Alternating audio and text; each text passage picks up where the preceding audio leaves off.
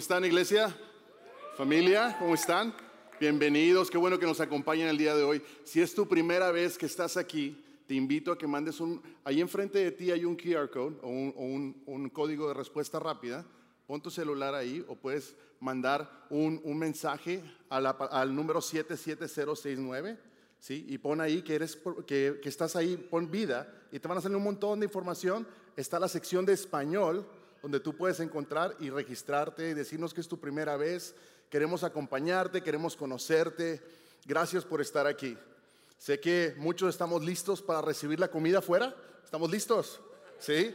Pero miren, tomemos un, tiempo corto para recibir la palabra del Señor el día de hoy. ¿Sí? Tomemos este tiempo para orar. Señor, gracias porque eres bueno, porque podemos estar ante tu presencia, Dios. Gracias por el privilegio que nos das de estar en tu casa. Ahora queremos poner este tiempo en tus manos. Señor, que tú abres a nuestros corazones. Señor, que traigas una palabra de aliento a nuestras vidas. En Cristo Jesús. Amén. Estas últimas semanas hemos estado viendo evidencias del amor de Dios. Hemos estado viendo evidencias del amor de Dios en el Antiguo Testamento. Y es interesante cómo puedes ver cómo el eh, Señor ha planeado todo desde el principio. En Génesis vimos que estaba el plan de redención planeado desde un principio. Después vimos más adelante que Jesús fue el cordero, ¿sí? que fue que tomó el lugar de. Veíamos en la vida de Abraham e Isaac. La semana pasada vimos que fuimos perdonados por medio de la sangre de Jesús y fue, fue el Señor quien tomó el lugar para redimirnos a nosotros. Y el día de hoy vamos a seguir aprendiendo, viendo una evidencia nueva de lo que es el Señor, lo que es Jesús en el Antiguo Testamento. Eh, en nuestros países es muy común tener apodos o un sobrenombre. ¿Algunos de ustedes lo conocen por un sobrenombre? ¿Alguien se rió por ahí? No sé. En, mi país, en México, es muy común que se hable por sobrenombres y te conocen porque, ah, ve con el señor de la tortillería, con el tortillero, o ve con el carnicero. Muy fácil conocer a las personas así. El mecánico tiene un, sobrenombre también y es como nos conocemos. El hispano es muy bueno de poner eso. En Estados Unidos no, no se ve muy bien eso, pero en nuestros países es muy común. Y fíjate que el Señor también es conocido por muchos sobrenombres, pero la, diferencia de Él, el que se apropia de esos nombres. Si se le conoce como un cordero, como un león, como el sol, como la luz, como fuego, como una fuente, como una piedra, como un refugio, como una torre o como un escudo. Son algunos algunos nombres por las que se conoce el Señor. Pero fíjate que hay algo más personal en la Biblia que nos habla que se le conoce como un novio, como un esposo, como un juez, como un hombre de guerra, como un constructor, un creador, como un doctor y por supuesto como padre. Son algunos de los nombres. Pero fíjate que en Juan 10:10 nos dice un nombre que sobresalta o que es, algo por lo que el Señor es muy conocido. Dice, yo soy el buen pastor.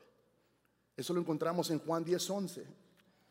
Se dice que las ovejas tienden a ser un animal muy tonto, un animal que no se defiende.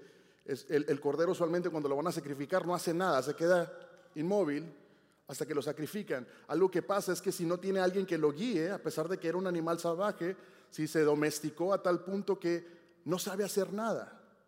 Si hay un, un tiempo de tempestad, un tiempo difícil, lo que hace es que se queda quieto y no hace nada. Y necesita un pastor que lo guíe. Es tan tonto que a veces no sabe regresar a su corral o al redil. Es una de las descripciones con la que aparece un cordero. En pocas palabras, una oveja no es nada si no tiene un pastor. Si no hay un pastor que lo esté guiando, la oveja no sirve, no sabe hacer nada. Y fíjate en el Salmo 23, que todo el mundo se lo sabe, muchos de nosotros lo sabemos de memoria, se utiliza en muchas áreas. Eh, el, pastor Spurgeon, él, él, lo describe de una manera, dice que el Salmo 23 es la perla de todos los salmos. Esa perla, fíjate cómo lo describe, dice, este salmo ha hecho descansar más penas que toda la filosofía del mundo. Ha encerrado en sus calabozos a más pensamientos criminales, más dudas negras, más penas de ladrones que las arenas de la orilla del mar. Ha consolado a la noble hueste de los pobres ha dado coraje o ha animado a los, a los enfermos, a, perdón, al ejército de, de, la gente que ya no tiene ánimo, los anima. ha derramado bálsamo y consuelo en el corazón de los enfermos, de los cautivos en las prisiones, de las, de las viudas en sus penas, de los huérfanos en su soledad. Los soldados moribundos han muerto más fácilmente cuando se les ha leído. Los hospitales espantosos donde hay un montón de oscuridad, ha iluminado este salmo esos hospitales. Ha visitado al prisionero y ha roto sus cadenas. Y como el ángel de Pedro ha conducido con la imaginación y, ha hecho, y lo ha hecho regresar a su hogar. Esto es como Spurgeon eh, dice que es el Salmo 23. ¿Cómo se ha utilizado? Este salmo relata la historia de un buen pastor y sobresale esto cuando habla del buen pastor. Habla de muchas características de la persona de Jesús, pero lo que sale, lo que sobresale es el buen pastor. Y quiero, quiero desglosar este Salmo 23, que son seis versículos, quiero desglosarlo en tres partes. Y una de las cosas que podemos ver es que el Señor provee lo que necesitamos. El Señor provee lo que, lo que tú necesitas. Fíjate lo que dice el Salmo 23, 1 y 2. Dice, el Señor es mi pastor. Tengo todo lo que necesito. En verdes prados me deja descansar. Junto a arroyos tranquilos, me conduce junto a arroyos tranquilos. En otra versión dice, tú, mi Dios, tú, mi Dios Eres mi pastor y contigo nada me falta. Y en otra versión dice, no necesito nada, tengo todo lo que necesito. Podemos ver que el Señor nos nutre. El Señor te nutre día a día. Él trae nutrición, Él trae lo que tú necesitas. David sabía y entendía esto. ¿Por qué? Porque Él fue el pastor. Acuérdense que en sus tiempos, cuando era más joven, Él era pastor y Él entendía cómo pastorear las ovejas. Él sabía cómo manejar las ovejas. Y Él tenía una plena confianza en el Señor. Y cuando Él dice, hey, Jehová es que mi pastor, mío, esto es mío. Ella es mi esposa. ¿Por qué lo sé? Porque es mía, es mi esposa, el Señor me la regaló. Si no la conocían, esta es mi esposa. Eh, una de las cosas que sucede es cuando dice, Jehová es mi pastor. David decía, es mío, es mi Señor. Yo lo conozco, yo he tenido una relación íntima con Él, a tal punto que puede decir, Él es mío, nada me falta. No necesito nada, nada me hace falta. Y fíjate, cuando él dice mi pastor, en, otra, en otro versículo, Jesús nos dice en Juan 10, 27, mis ovejas escuchan mi voz. Yo las conozco y ellas qué? Me siguen. La pregunta es, ¿estamos escuchando su voz? Estamos escuchando la voz del buen pastor, nos está guiando a un lugar claro. Jesús dice, yo soy el pan de vida, también dice, yo soy agua de vida. Entonces no, no necesito nada más. Nos da descanso en Salmo 23, 3, en el versículo 3 dice, nos da nuevas fuerzas y me guías por el mejor camino, porque así eres tú.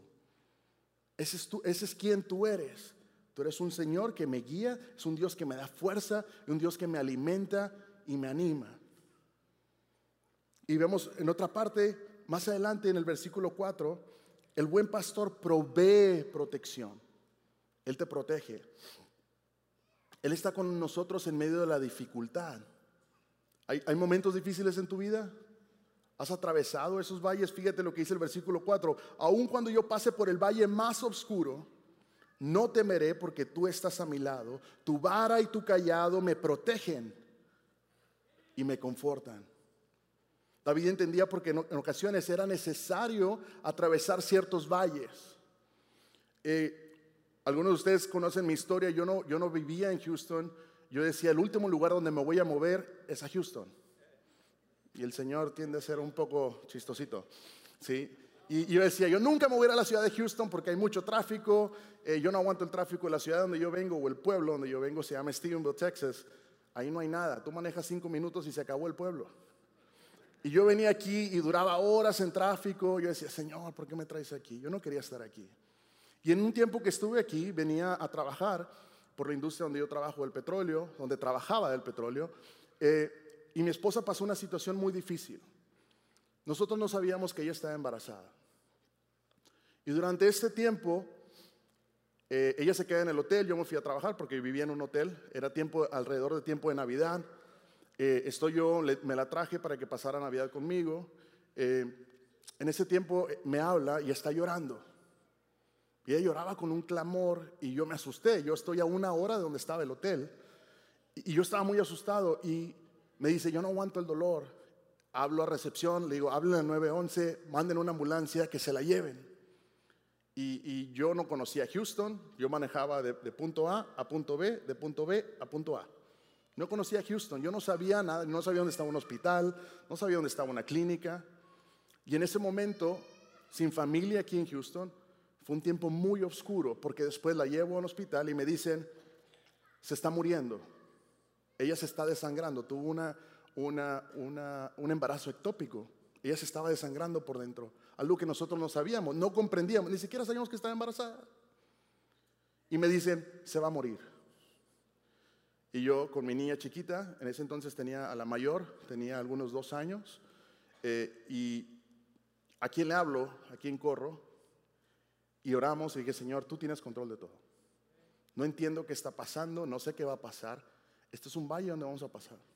Estoy en la sala de espera, la meten a cirugía de emergencia, está otra familia ahí, Sale el doctor y le dice, su paciente se murió. Y yo así, ah, Señor, este, ¿qué quieres de mí? No entiendo qué está pasando. Imagínense la situación en la que estaba yo. Mi esposa no podía ni hablar del dolor que tenía. La sedaron, se la, la metieron a cirugía. Duró como cuatro horas en cirugía. Una incertidumbre. Eh, para acabarla de males, se llevaron mi camioneta que la estacioné en, en emergencias. Yo la bajé cargando Navidad, no me querían dar la, camioneta hasta Año Nuevo, después de Año Nuevo. Un valle. Y yo decía, Señor, voy a confiar en lo que tú me dices. Yo voy a confiar en que tú tienes cuidado de todo. Es un valle, pero voy a ir a agarrar a tu mano. El secreto no es evitar valles, sino estar acompañado en los valles y sombras de muerte de la mano del Señor. Eso es el secreto que yo no voy a estar solo, no voy a perder, no me voy a, no voy a perder aliento, porque si voy a pasar valles, David lo entendía, era necesario a veces pasar por, por situaciones muy difíciles de las ovejas para llevarlas a pastar a un lugar mejor. Ya aprendí dónde está el hospital. Yo puedo llevar a mi esposa al hospital. Ya entendí, el Señor me llevó eso para enseñarme algo, me llevó a enseñarme mi dependencia del Señor. Esos tiempos difíciles te llevan a entender la dependencia que tú tienes del Señor. Cuando pasamos esos valles oscuros podemos encontrar aliento en el que el Señor. Hay una imagen de un pastor y este pastor, no sé si la pusieron ahí, eh, dice en Isaías 40:11, alimentará su rebaño como un pastor, llevará en sus brazos los corderos y los mantendrá cerca de su corazón guiará con delicadeza las ovejas con cría. ¿Ves ese pastor? La ovejita tranquila. ¿Y el corderito? ¿Sí lo ven? Está en el centro. Así te dice el Señor que Él te quiere llevar. Ya te lo dice, alimentará su rebaño como un pastor, llevará en sus brazos los corderos y los mantendrá cerca de su corazón. El Señor está cerca de ti. Y de esta clara manera el Señor quiere enseñarte Quiere enseñarte que Él quiere cargarte, Él quiere protegerte y Él quiere estar ahí contigo. Está conmigo cuando enfrento al enemigo. En el versículo 5 dice, me preparas un banquete en presencia de mis enemigos, me honras ungiendo mi cabeza con aceite, mi copa se desborda de bendiciones. Es interesante como ver que cuando el rebaño está pastando, ¿sí? están las fieras alrededor. Pero el, pastor sabe dónde los está llevando y él está cuidando. Él está viendo y dice, es una mesa. Pones mesa donde me estás dando un banquete. El buen pastor nos lleva a esos caminos, pero él va junto a nosotros. El enemigo te puede atacar, pero no te va a vencer, porque el Señor ya venció al enemigo. Yo tengo que confiar en eso, de decir, Señor, yo confío en ti, que tú ya venciste. Nos honra cuando urge nuestra cabeza. Se dice que, en, los, tiempos antiguos a los corderos se les ponía un ungüento sobre su cabeza y lo hacían un aceite que mantenía los insectos lejos. Porque los insectos venían y se paraban en las orejas de los corderos y depositaban sus huevecillos. Y después las ovejas se volvían locas pegándose contra las rocas para quitárselo porque era tanto que los atacaba. Cuando el Señor te dice, hey, yo unjo tu cabeza, eso te ayuda a repeler al enemigo. Él va a estar contigo en ese tiempo difícil él va a estar contigo y te va a acompañar. El buen pastor cumple sus promesas. En el versículo 6 dice, estoy completamente seguro de que tu bondad y tu amor me, acompañarán mientras yo viva y de que para siempre viviré donde tú vives. El pacto que el Señor nos dijo, dijo, yo voy a estar con ustedes y ustedes estarán conmigo. Ustedes van a estar conmigo. David termina con algo muy importante, algo muy importante donde David termina y dice que hay un privilegio de morar en las casas nuestro Dios. Pablo nos recuerda que no hay nada, absolutamente nada que te pueda separar del amor de Dios. No hay nada que nos separe. En Romanos 8:5 dice, estoy convencido de que nada podrá jamás separarnos del amor de Dios. Y una vez más Jesús nos recuerda en Juan 10:11, yo soy el buen pastor. El buen pastor da su vida en sacrificio por las ovejas. ¿Qué quiere decir? Que Jesús ya pagó el precio él ya dio su vida por ti. Él quiere acompañarte. Él dio su vida en la cruz, derramó su sangre por ti. Él quiere que moremos donde Él está. Y Él te está llamando hoy. La pregunta es, ¿reconozco su voz? ¿Estoy escuchando la voz del Señor claramente?